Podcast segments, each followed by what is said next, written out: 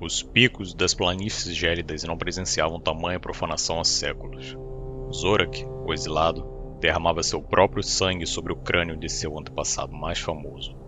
Não só dele, mas de todo o seu povo, convocando forças obscuras e antigas a exercerem sua vontade.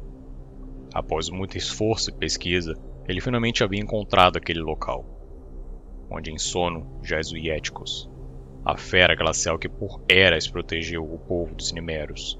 As histórias falam de um ser peludo, com 20 metros de altura, quatro braços, dentes pontiagudos e muitos olhos, capaz de sozinho derrotar exércitos inteiros.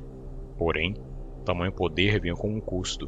Manter uma criatura de tal porte demandava enormes quantidades de comida, além do fato que somente determinadas pessoas tinham a capacidade e o poder necessário para controlá-lo. Sem um desses por perto, o Éticos atacaria qualquer pessoa sem nenhuma distinção.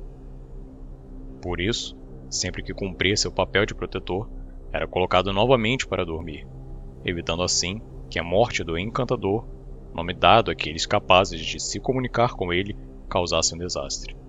Graças a ele, por mais de um milênio a nação prosperou. Todavia, com o tempo, o dom foi deixando de surgir entre a população não demorou até espiões de povos vizinhos espalharem a notícia. Seu povo foi atacado e escravizado. Anos antes, temendo o pior, Zorak propôs a necromancia, arte proibida que ele secretamente estudava, como solução para despertar o Yéticos.